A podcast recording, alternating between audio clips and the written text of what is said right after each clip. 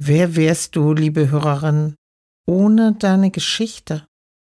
Sind wir nicht die, die wir sind, weil wir erlebt haben, was wir erlebt haben?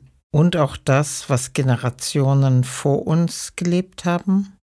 Ohne die Einflüsse derer, die vor uns waren, müssten wir immer alles neu erfinden. Das Rad und die Sprache, die Ampel und die Gesetze, die Schrift und die Tonaufnahme. Also wir schleppen die Geschichte mit. Es kommt darauf an, was wir daraus machen. Das gilt vielleicht für uns, mit unseren Privilegien, aber nicht für alle.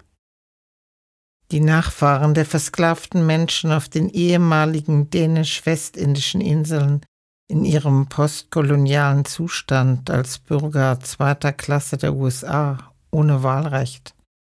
Auf diesem trostlosen tropischen Ferienparadies für Reiche, diesem Hafen für Kreuzfahrtschiffe. Was können die schon daraus machen?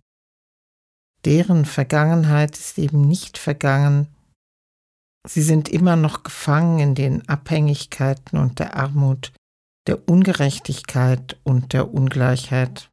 Und so macht dieses Virus auch nicht gleich, sondern verschärft die Ungleichheiten. Händewaschen ist auch ein Privileg. Gleich bist du beim Kompanitor, im ersten Gebäude nach dem Platz.